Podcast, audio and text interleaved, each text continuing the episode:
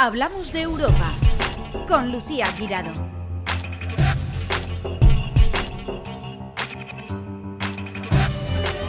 Bienvenidos una semana más a Hablamos de Europa, el programa que acerca a la Europa de las oportunidades a los ciudadanos para que sus proyectos se hagan realidad y que pone la lupa a todo lo que ocurre en Bruselas. Y hoy vamos a tener dos cosas muy importantes, ¿vale? Que eh, se están debatiendo en Bruselas o se está generando desde Bruselas. Uno es el fin de los vehículos de combustión, ¿vale? Y ejemplos concretos de cómo van a transformar nuestra vida y nuestro entorno, los Next Generation. A ver, el Parlamento Europeo aprobó el Día de los Enamorados que a partir de 2035 esté prohibido vender coches diésel y gasolina. Con los votos en contra de populares, conservadores y ultraderecha, la propuesta promovida por la Unión Europea ha salido adelante con 340 votos a favor, 279 en contra y 21 abstenciones. Ya solo falta un trámite, la aprobación por el Consejo para que en 12 años no se puedan vender más eh, coches de este tipo de combustión. ¿Se cumplirán los plazos o tendrán razón las personas que auguran que esta medida será imposible llevarla a la práctica? Esta semana nos acompaña en Hablamos de Europa una persona que se conoce perfectamente los entresijos y los plazos de Bruselas. Bartolomeno Fuentes, asesor especial para fondos europeos de la Generalitat. Muchísimas gracias por estar una vez más con nosotros aquí en Hablamos de Europa.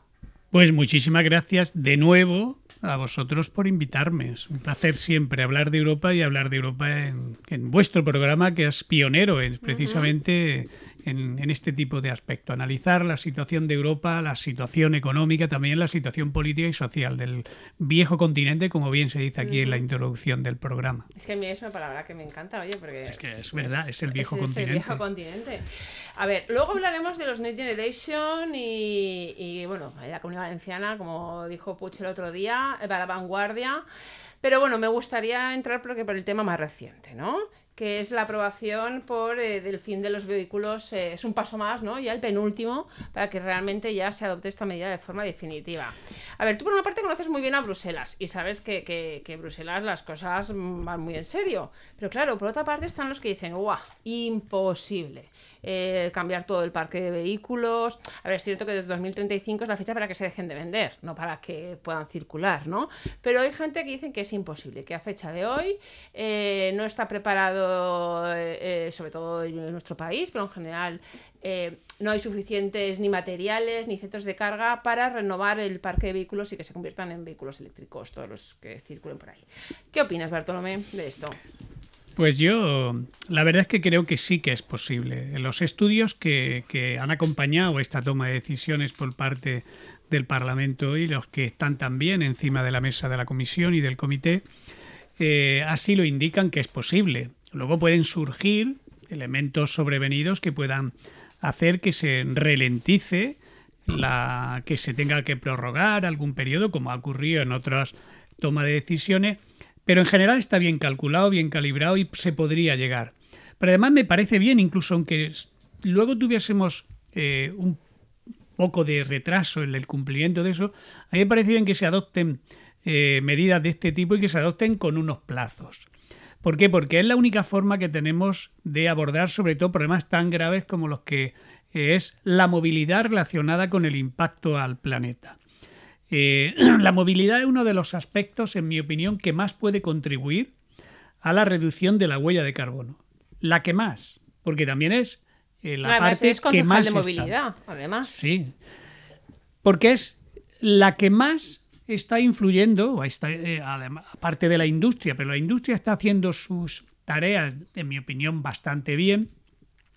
Y la movilidad está hablando de millones y millones de personas que a diario Eh, dejan huella en el planeta y que eh, ese millones y millones de personas tienen que ir cambiando su forma de entender eh, la movilidad. Por tanto, me parece que sí que se va a cumplir, que además hemos de asumir que es posible cumplirlo, que además hemos de hacerlo de ello un reto y porque además es la única vía que hay para poder llegar y encontrar y dejar, perdón, a las futuras generaciones un planeta mucho más habitable y mucho más sostenible. Estamos hablando de unos plazos que una generación que ha sido muy eh, intensamente contribuyente a la emisión de, huella de carbono sea también la que se comprometa a reducir esa huella de carbono. Más que en 12 años, eh, bueno, pueden surgir muchísimas más otras hay- no los pensemos que la ¿no? tecnología va de una forma acelerada. La tecnología nos va a permitir cosas que hoy están arrancando entrar en, velocidad de crucero y por tanto este tipo de procesos van a acelerarse conforme vaya pasando eh, cada año. Y, y luego es verdad que la, la medida a la que estamos viendo no es que no circulen todavía, sino que ya dejen de fabricarse y por tanto de venderse vehículos de estas características. Porque, ¿y qué opinas de la gente que dice que incluso un vehículo eléctrico puede contaminar más que uno de gasolina o diésel? Bueno, Eh, yo que creo si las que- baterías, que, si... Hombre, es verdad que, que- el análisis hay que hacerlo pensando en que el vehículo eléctrico, la huella de carbono, no es aquella que deja de emitir cuando está circulando la fabricación del mismo o la eliminación de aquel que, que eliminas, que quitas del espacio público, tiene también su impacto. Pero bueno, es un impacto más o menos controlado. A medio, claro, dice que lo a van a- se medio y largo plazo, claro, luego ahí ya no, ya hay proyectos en la actualidad en la que incluso le dan segunda vida a las baterías, que es una de las Mm. grandes preocupaciones que tiene eh, los, los expertos, los que Más están que litio tampoco trabajando es en ello. también, eh. Efectivamente. Por tanto, yo creo que sí que se va y se va a ir acelerando. Pensemos que hace tan solo unos años, bueno, estaba ni tan siquiera se estaba hablando del vehículo eléctrico y de otros aspectos de la movilidad, porque tampoco pensemos que solo la transformación de la movilidad va a ir a sustituir el vehículo eh, de diésel o de gasolina por un vehículo eléctrico. Eh, yo creo que hemos de ir a más. La transformación en ese sentido va a ir a la eliminación de muchísimos vehículos en lo que es la vía pública. Vamos hacia una movilidad que aquí lo hemos comentado en infinidad de ocasiones, mucho más compartida, mucho más a la carta, donde habrá plataformas de vehículos, eh, sean coches, sean motocicletas, sean patinetes, sean bicicletas, al servicio del usuario y no todo esto en propiedad del usuario. Claro. Y bueno, en principio no puede pasar, el Consejo lo va a aprobar, ¿no? No hay nada que, que es... Como el Consejo va a aprobar, porque el Consejo seguramente ha sido el que ha eh, lanzado la propuesta para que el, par- el Parlamento en realidad lo, lo mueve, pero eso está bendecido previamente Claro. por el Consejo. Sí, está impulsado además es en em, Fit for eh, 55. Está Correcto. dentro de estas propuestas. Bueno, pues nada, a ver si se, será el vehículo eléctrico el que se imponga, el hidrógeno, en fin, ya veremos de aquí a 12 años. Hemos de- pero que sepa la gente que se está comprando un coche, pues que puede circular mucho más, pero bueno, que, que, que sí.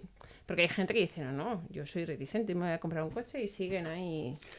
Claro, que yo también lo entiendo, ¿no? Porque La como- resistencia siempre está en cualquier cambio, ¿no? Hay, hay mucha gente y, y incluso sociedades eh, complejas que se resisten al cambio, pero el cambio va a ser inevitable. También las bolsas de plástico de los supermercados, que todos Sí. pensábamos en que... Fijaos cuando decíamos el primero que anunció que, que iba a retirar la bolsa de plástico de los supermercados, que iba a ser, y la, la ciudadanía está encantada y ha tomado conciencia y va utilizando otro tipo de bolsas más sostenibles o incluso reutiliza la, la que tiene y ya está.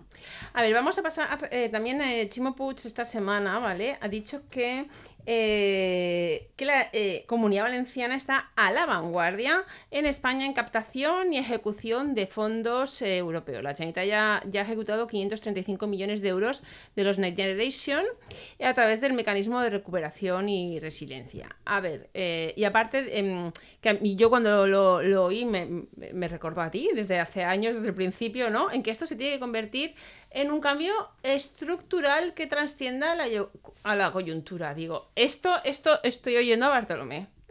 Cuando oí Claro. el cambio estructural, dijo, esto es tu cuña. Claro, es que en esto, como en todo, el presidente Puig ha sido capaz de, de trazar una estrategia, que es lo básico que tiene que tener cualquiera de las, en este caso, los, los gobiernos autonómicos.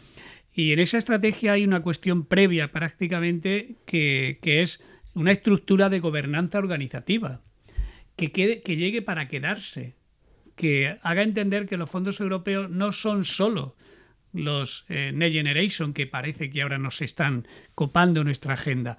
Los eh, fondos europeos, y lo decimos mucho, desde hace mucho tiempo, estaban, están y estarán. Por tanto, crearon esa estructura eh, me, parece, me parecía básica, imprescindible. ¿Y qué es lo principal de esa estructura? Pues la principal de esa estructura es que, que hay una estructura propia del gobierno valenciano que está en torno al, presidente Puig y una estructura creada e impulsada también desde, desde la propia decisión del presidente Puig para que los municipios también la tengan.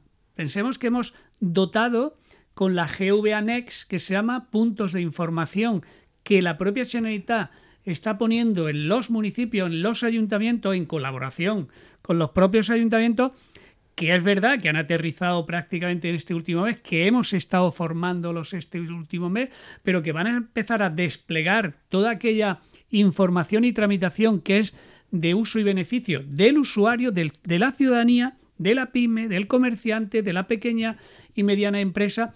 Por tanto, hemos sido capaces de trazar una red esa es, en mi opinión, la gran importancia.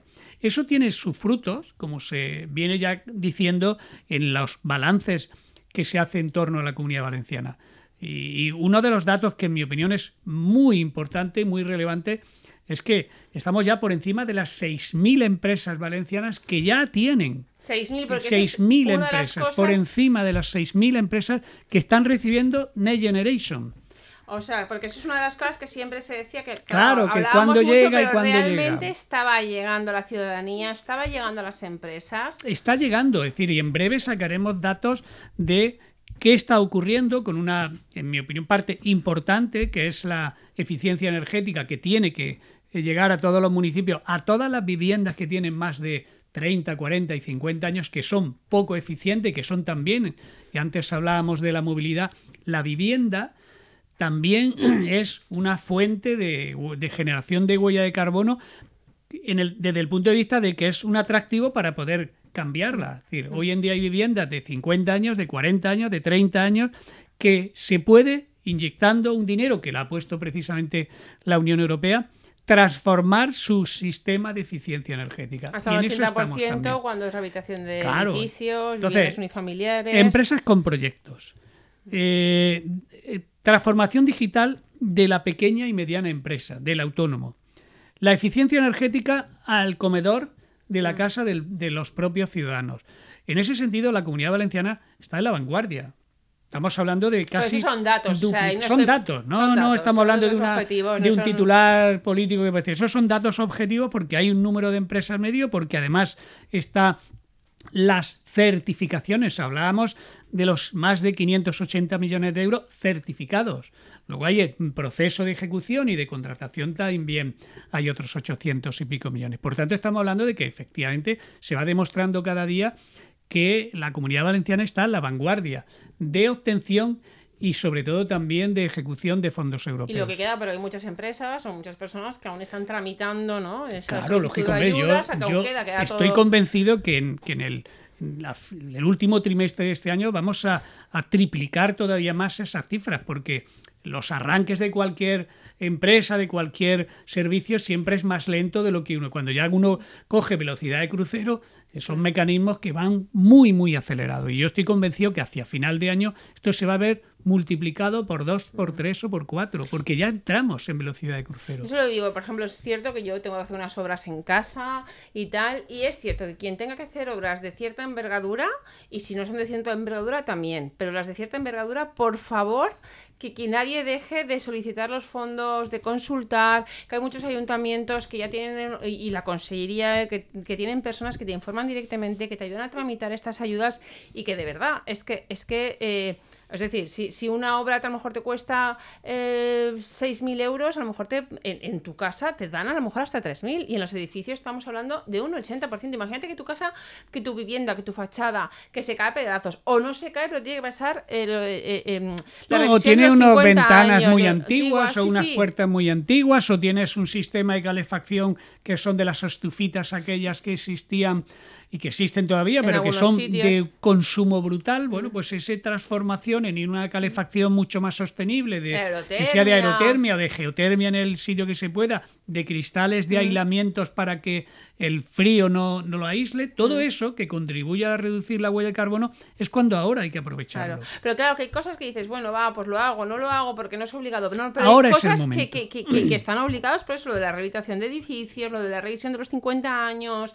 Entonces, todas aquellas, mm, por favor, edificios, y, y incluso chales uni- unifamiliares que constan, tienen, tienen la consideración de, de edificios en estas ayudas por tener una única referencia catastral, que no dejen de, de- de informarse y, y de pedir estas Bueno, ya hay ayudas. municipios que están, hay que, que están firmando ya los convenios donde de- se va a invertir la- en la transformación de esa eficiencia energética en barrios enteros de municipios. Ahí son Mm. liderados desde los ayuntamientos y estamos hablando de un millón, un millón y Mm. medio, dos millones, Burjasot, eh, eh, Sagún, es decir, cada día hay más pueblos Mm. que están solicitándolo porque no solo el particular o los presidentes de escalera, es decir, las comunidades de vecinos, también los ayuntamientos pueden liderar procesos de transformación eh, de, de inversión en, en eficiencia energética.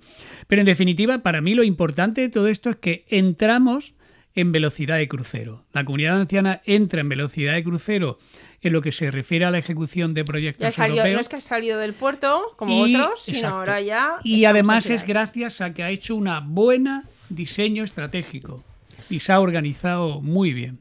De, de todo, de todo lo que, se, que, que es cierto, eh, pero de todo, ¿qué crees que es lo mejor? Es decir, de toda esa estructura que, como bien eh, se ha dicho Chimo, pues llega para quedarse, ¿no? Son cambios estructurales. De todo eso, ¿qué es lo que más te gusta?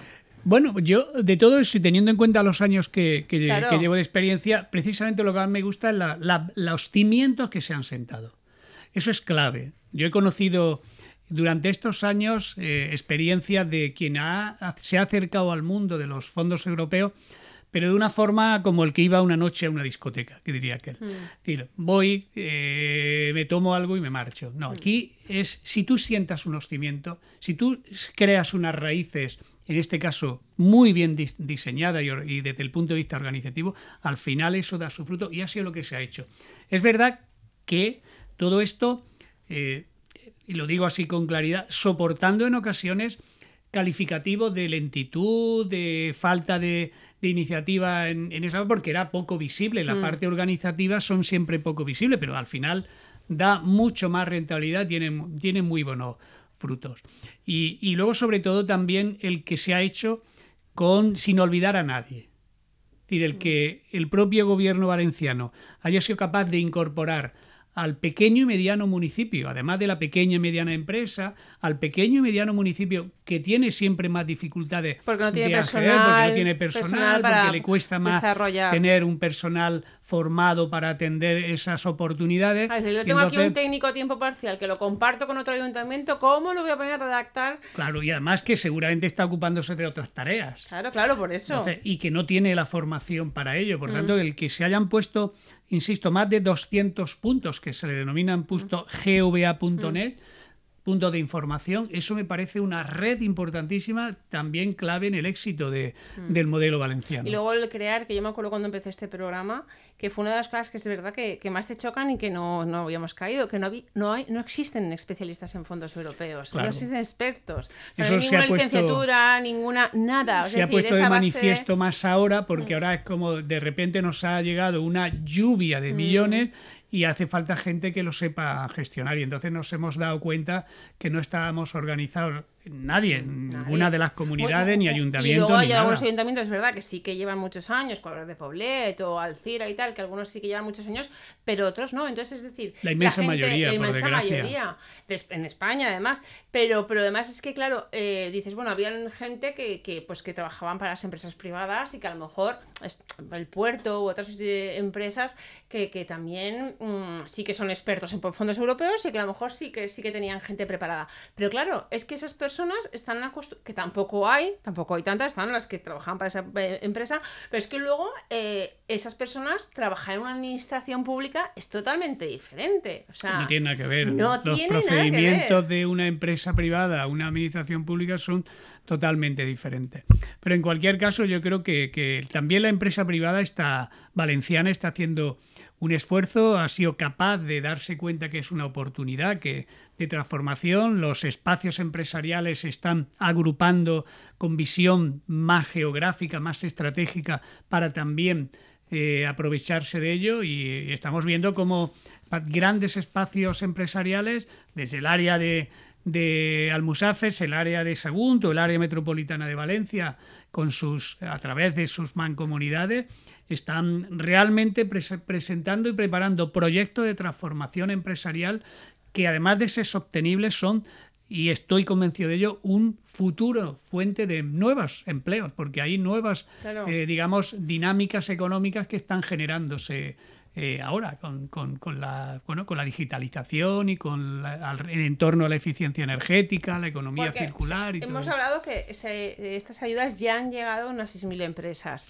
¿Se sabe eh, grandes empresas, pequeñas, medianas, qué tipo de ayudas son las que más están solicitando? Afortunadamente es amplia y diversa. Estamos hablando de Next Generation. También podríamos sacar, que es interesante, las empresas que también se están incorporando a los fondos europeos, aquellos que son de concurrencia competitiva, cada vez hay más empresas valencianas en consorcios internacionales trabajando en proyectos. Cada vez las universidades valencianas están más solicitadas y se incorporan a, consorcios a participar en proyectos. mira con la gigafactoría que, bueno, también tiene ayudas europeas. O sea, se van a crear eh, eh, centros de formación en, en, mismo Sagunto adrede para mm, y bueno y la cantidad de empleos que se van a... empleo que está generando cada euro que viene de los Next Generation solo que se hay un estudio, estábamos hablando de, que por cada euro se multiplica por 5.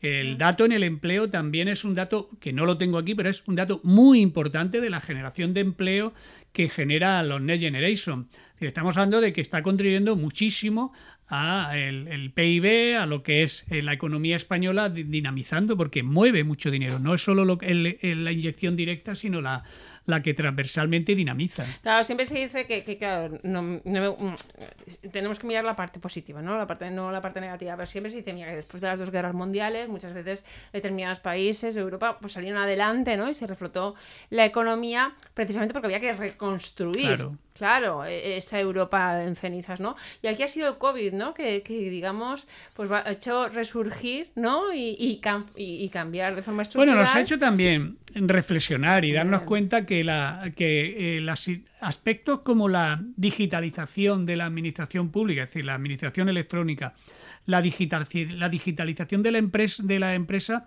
lo que ha hecho el COVID ha sido eh, precipitarla, pero estaba ahí en las puertas. Mm. Es decir, eh, otros continentes estaban ya iniciando esa transformación y sin esa transformación la competitividad no la tendríamos. Mm. Europa afortunadamente va a ser competitivo porque está abordando con seriedad y con mm. muchísimo dinero sobre la mesa la digitalización de su tejido empresarial. Eso era una necesidad. Con COVID o sin COVID. Por tanto, la inteligencia artificial, el Big Data, la robótica, todo eso está ahí, son los nuevos empleos. La universidad se está dando cuenta y la gente está creando formación en ese sentido pero hemos de darnos cuenta también las administraciones públicas, las más estructuradas como los gobiernos autonómicos, también los municipios, donde eh, nuevos espacios de empleo se van a generar con nuevas formas. ¿Y cuál crees que va a ser eh, el, más demandado? El, que, porque a mí me comentaban el otro día, por ejemplo, que no hay paro en, los ingenieros informáticos. Bueno, bueno, es que se los... Eh, están súper solicitados, ¿no? Claro, eh, es decir, el dato. Yo creo que hoy en día lo que se está trabajando mucho es la generación de sensores, la generación de datos, que hoy en día lo producen sobre todo los sensores, y la gestión de los mismos. Es decir, había un primer arranque en la, el desarrollo de sensores que, que generan muchísimos millones de datos. No os podéis ni imaginar, ocasiones son datos hasta el silencio, es decir, el, gestionar las emociones que en cada momento nosotros reflejamos a través de nuestro propio silencio, nuestra propia forma de, gesticular. Pero también lo que se está produciendo ahora es una segunda revolución en el sentido de analizar ese, interpretarlos. Hemos tenido una primera fase de generar muchos millones de datos y no tanto el análisis, el estudio que esos datos nos aportan. y ahora yo creo que estamos frenando un poco y va a haber una demanda importante de aquellos especialistas en analizar los datos, en estudiar los datos y en sacar conclusiones. Y luego, lógicamente, el dato no puede ser una herramienta que tarde días o meses en tenerla. El dato, hablamos de analizar datos en tiempo real. Por ejemplo, vamos a poner una empresa que, ya tenga eh, la inteligencia artificial en su día a día. ¿Cómo les puede ayudar? Para que Mira, pues te voy a contar el ejemplo de un proyecto. Un proyecto que era monitorizar las emociones, que hoy en día se está aplicando. En, recepciones de hoteles, en auditoris, cuando alguien se dirige a un, a un anfiteatro donde estén 100 o 500 personas, puede ver en tiempo real a través en su smartphone o en un ordenador que tenga sobre esa cómo está respondiendo la gente en tiempo real de lo que está contando. Ay, qué chulo, si les estimula, si les alegra, si, le, si, les desconectan, si bostezan. Todo eso les, va a indicar en tiempo real por millones de, de, de captación de gestos y se los traslada, los monitoriza y se los pone delante de su ordenador o, insisto, de tu smartphone y te está diciendo, pues que tienes que aburrido, ser aburrido, que están desconectándose, que el tema no le está interesando o la forma de, trasladar o de plantear el tema no está resultando de interés, que por tanto tienes que cambiar tu dinámica en tiempo real. Pero segundo a segundo. Y podrán, los que hacen por ahí de conferencias, podrán tener que cambiar su forma, sus herramientas de comunicación y esos recursos que tengan en su mochila tendrán que sacarlos para mantener un poco. Eso va genial. Claro, en directo en lo, que has dicho. En la recepción de los hoteles, tres cuartos de lo mismo, pueden ver eh, cómo está siendo tratado un cliente en función de su, no de que si presenta una reclamación o si se enfada ah. con el recepcionista o la recepcionista de turno, sino por su expresión. Claro, cuando sumas cientos de atenciones podrás comprobar quién está siendo mucho más eficaz o mucho más atento en su trabajo y quién está siendo menos. Y eso porque se me ocurre ahora, ¿eh? Claro.